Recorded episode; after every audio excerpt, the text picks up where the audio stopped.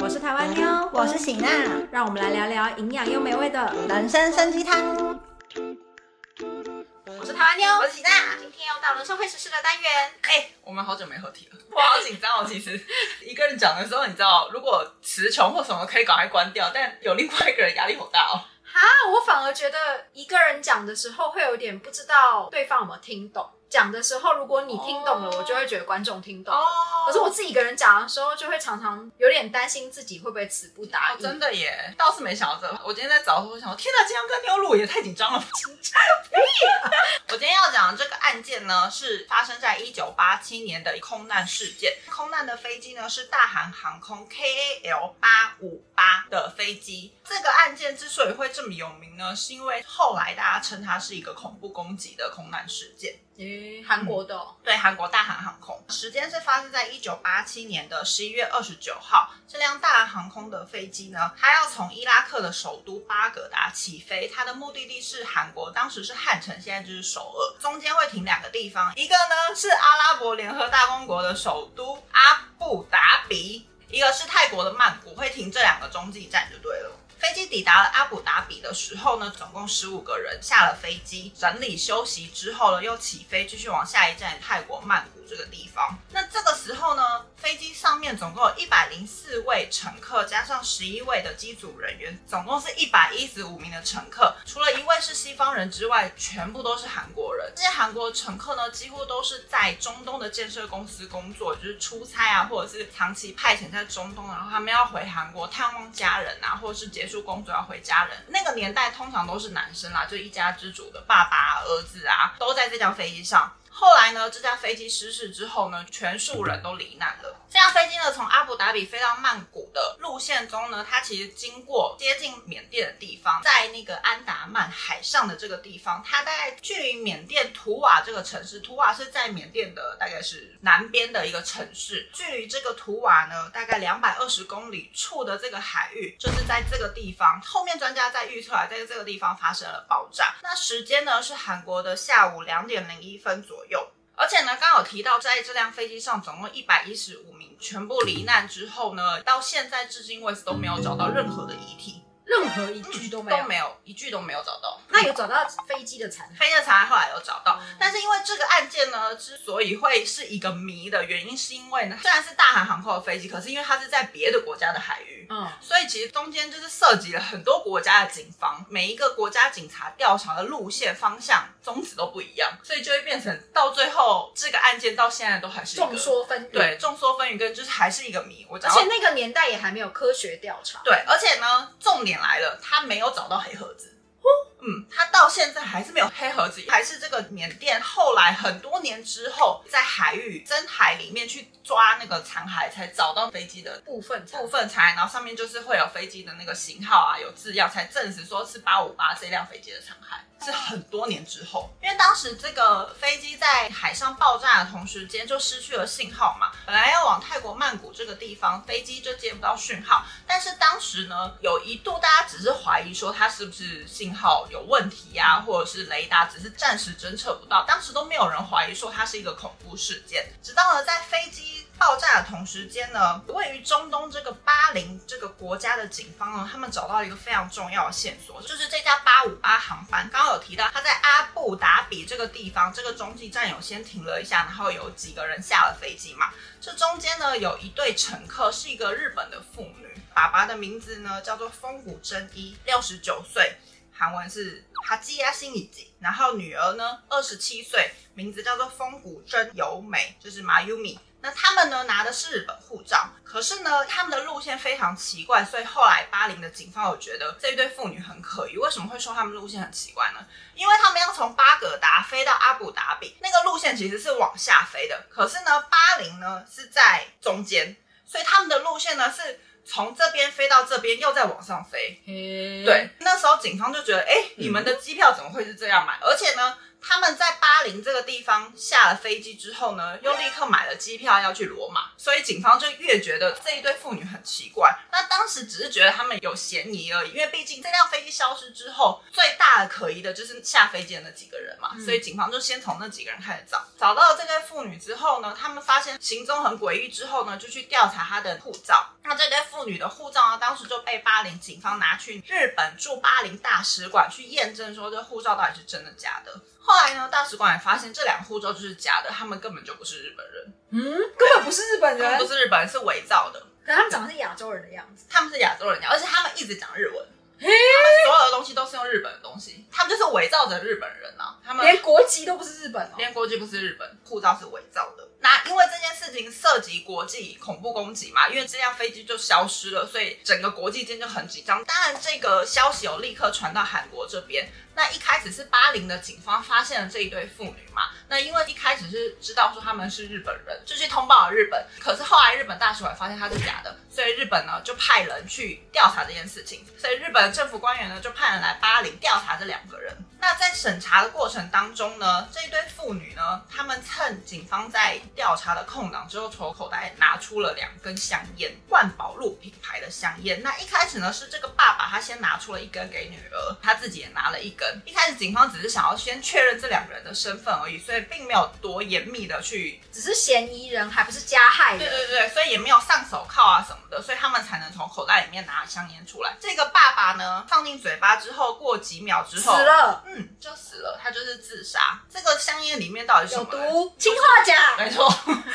就是我们最常我们做。了这么多案这个子，而且这个氰化物其实当时就是特工会用的一个毒物啦，就大家都知道，就是一吃就是剂量很大的话，很容易就大家电影看多一定都知道，特工们都有被交代，要是你被抓到了，你就只能了结你自己的生命。没错，所以这个爸爸他很快就咬下那个烟头，然后就立刻口吐白沫就昏倒了。那这个女儿呢，她其实当下也有要咬，可是他有犹豫了一下，跟这个爸爸咬的太快，他立刻昏倒了之后，警方就赶快冲过来把那个烟抢走，对，把烟肠子就把它拿掉了。所以后来呢，这个爸爸送医就身亡了。但是呢，这个真由美这个马优米他没有，后来又被救活了。当然，他就是变成一个重要的嫌疑人，就对了。所以他们俩是真的有鬼，没有查歪方向。对对，他们俩真的有鬼。最后嘞，在巴林跟日本的警方的协助之下嘞，发现这两个人他们不是日本人，其实应该是北韩人。哦，他们是应该是北韩的特工，当时的调查方向是这样，所以就是也很火速的，国际警方就协同韩国警方，韩国这边就立刻把他们押送回韩国了嘛。事件发生后两个礼拜，一九八七年十二月十五号，韩国这边呢就派了一辆飞机押送这个风谷真由美抵达了韩国的金浦机场。大家可以看到，当时呢这个马优米就真由美她被架下来的时候，是两个警方架住她的手背，而且她的嘴巴呢是完全就是被胶带封死，怕她会再自杀。咬舌头。对对对对对，所以她的嘴巴就有被胶带弄死。曾由美呢，她在韩国这段时间就是接受了韩国警方的征调嘛，还有韩国国家单位去调查这个事件到底怎么发生的，然后主谋到底是谁。在一个月之后呢，一九八八年的一月十五号，韩国政府这边就发布了他们的调查结果。调查结果到底是什么呢？但是我这边有一个备注，因为我在查资料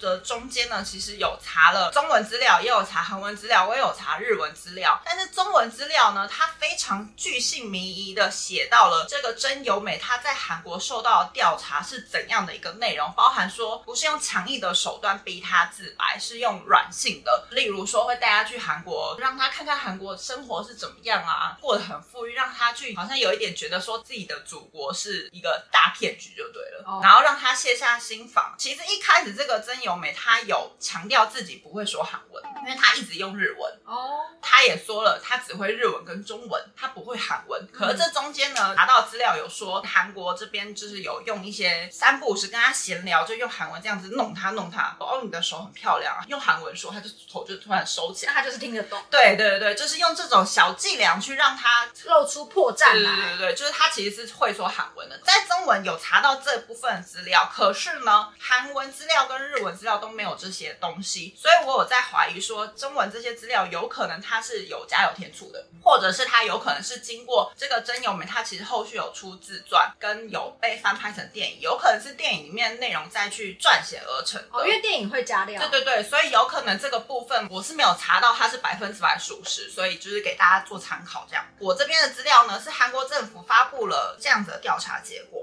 这个风谷真由美呢，她其实本名呢是金贤基，北韩的特工，她的代号呢是金玉花。她这次的行动呢，就是受到金正日直接下令做的一次恐怖攻击。目的是什么呢？因为呢，韩国在隔年一九八八年要举办汉城奥林匹克，北韩就是见不得人家好，想要弄惹点事，对，然后就想说不要让外国人进入韩国，就是吓吓你们的那种感觉，觉得去韩国飞机很不安全。对对对对对，所以就筹备了这次的恐怖攻击，这是当时金贤基他的说辞，所以他最后还是被套出来，就是对。另外一个他的搭档的扮演他的日本爸爸的这个人呢，也是北韩特工，代号呢是金顺一，但是因为他后来就直接自杀身亡，所以也没有得到更多关于他的资讯，就只有金贤基说他出任务之前有碰到这个金顺一，已经出过非常多次任务的这个大前辈。然后他们两个只是被指使执行这次的恐怖攻击。详细的他们执行的内容是什么呢？他们事先将炸弹放在收音机里面，而且他们当时还使用了国际牌的收音机，因为 Panasonic，毕竟他们是日本人的身份，所以他们准备了一个国际牌的小型的携带型的收音机。报告有显示，这个收音机里面有干电池，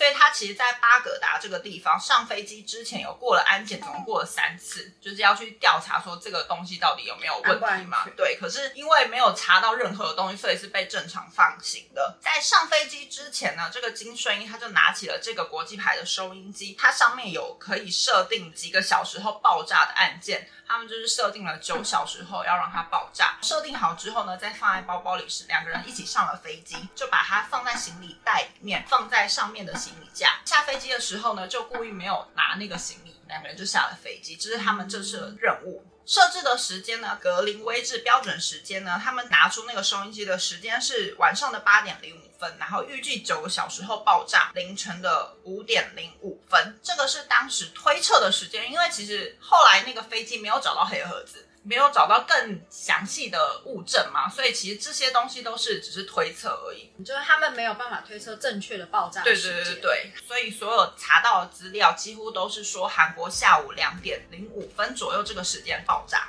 在这个金钱机它被押送到韩国的时候呢，除了隔年要举行奥林匹克活动之外，韩国还有一个重大的事件。金钱机被带回韩国的第二天呢，其实是韩国总统大选。一九八七年十二月十六号这一天，韩国要举行第十三届的大韩民国总统选举。这个时间点呢，也被后来的人说怎么会这么巧合？当时的当选人是谁呢？是卢泰愚总统。卢泰愚呢，他算是韩国很明显的一个军事政权的总统。当时就有人猜测说，如果真的是朝鲜筹备了这次的恐怖攻击的话，那一定会激起韩国人民的怒气嘛？韩国人民就会觉得我们要对抗朝鲜。所以这个时候呢，这个情况下就更有利于卢泰愚总统的当选。所以其实有一派的阴谋论有在提这件事，就对了，就是卢泰愚有煽风点火。对对对对对，而且实际上这个卢泰愚真的就是在隔天就成功当选了第十三届的总统。再来呢，这个金贤基呢，他的公审是在一九八九年三月，他举行了第一次的公审。当时韩国司法这边给他的判刑是说呢，因为他制造了这个八五八的恐怖攻击事件，导致了一百一十五人死亡，违反了韩国的例如航空法啊、国家安全法啊、飞行安全法等等的这些刑罚，所以最后呢判定他是死刑。可是呢，他被判定。之后呢，一直迟迟没有下达说几月几号他要执行这个死刑，直到了一九九零年的四月十二号，这个韩国总统卢泰愚在上任之后呢，行使了总统的特权，大赦了这个金贤基，嗯，赦免了他的刑罚。这件事情也被大家后面骂人很惨，尤其是罹难者家属，他们非常没有办法接受。嗯，而且很明显的，他做了这样的任务，可是却大赦了他。所以，其实我一直对于韩国总统的大赦一直不能理解啊，到现在还是不定期会大赦。哦哦，我也不理解。对啊，就是可能想要强调自己的人权，还是他们想要得什么诺贝尔和平奖之类的需要蹲在这里。我不我也不太理解。对啊，接下来要讲的呢是关于金贤基这个人，他是一九六二年一月二十七号出生在朝鲜平壤。他其实背景算是还不错，因为他爸爸是外交官，妈妈是学校老师，从小算是家庭还蛮优渥的，就对了。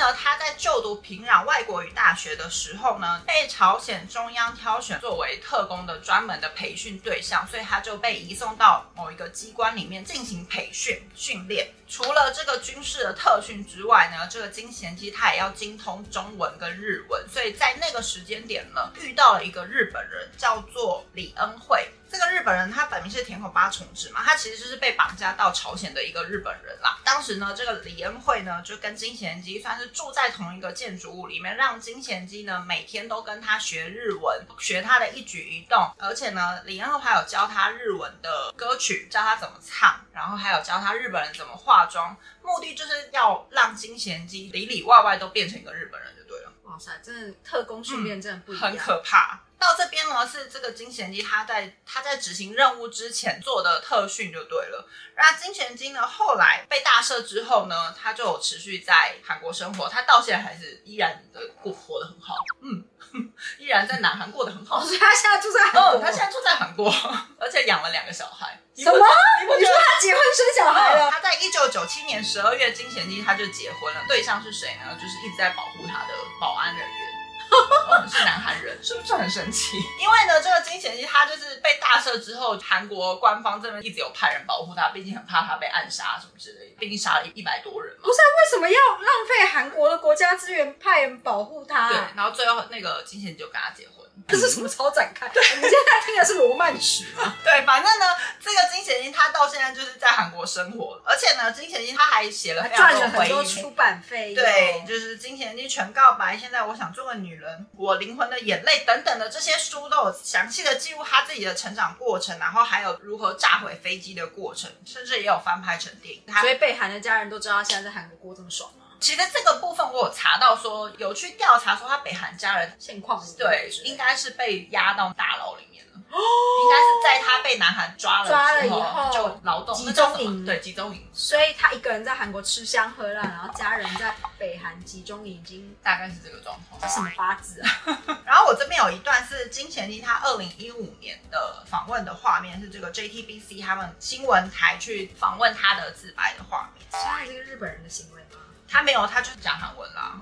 他就有提到说呢，自己执行了这样的任务，他对罹难者感到非常的抱歉。他那时候也是被洗脑的啦。对啊，他自己呢，经过七年八个月的特工训练，然后就是有学习中文跟日文。他当时其实接受这个训练，他没有想到他的任务会是去炸飞机，而且那是他第一个任务，所以他完全没有想到说做了这么多的训练，居然是为了要去炸掉这么多条人命，他自己也没有想到。然后他就说呢，他当时本来是在中国广州，而且我觉得这边我查到还蛮厉害的资料是呢，这些北韩的特工啊，他们要去执行任务之前，为了要模仿那个国家，像他有跟那个田口八重子去学日文嘛，然后呢，他有在中国广州住了一阵子，让他的中文口音更像中国人一点。他们都是会去让各个北韩特工秘密的在各个国家，然后去化身成那个国家的人，对不对。这个是后来金贤英他说，他说他当时住在中国广州，在算是在做一个当地融入的一个训练就对了。然后呢，接到了返国要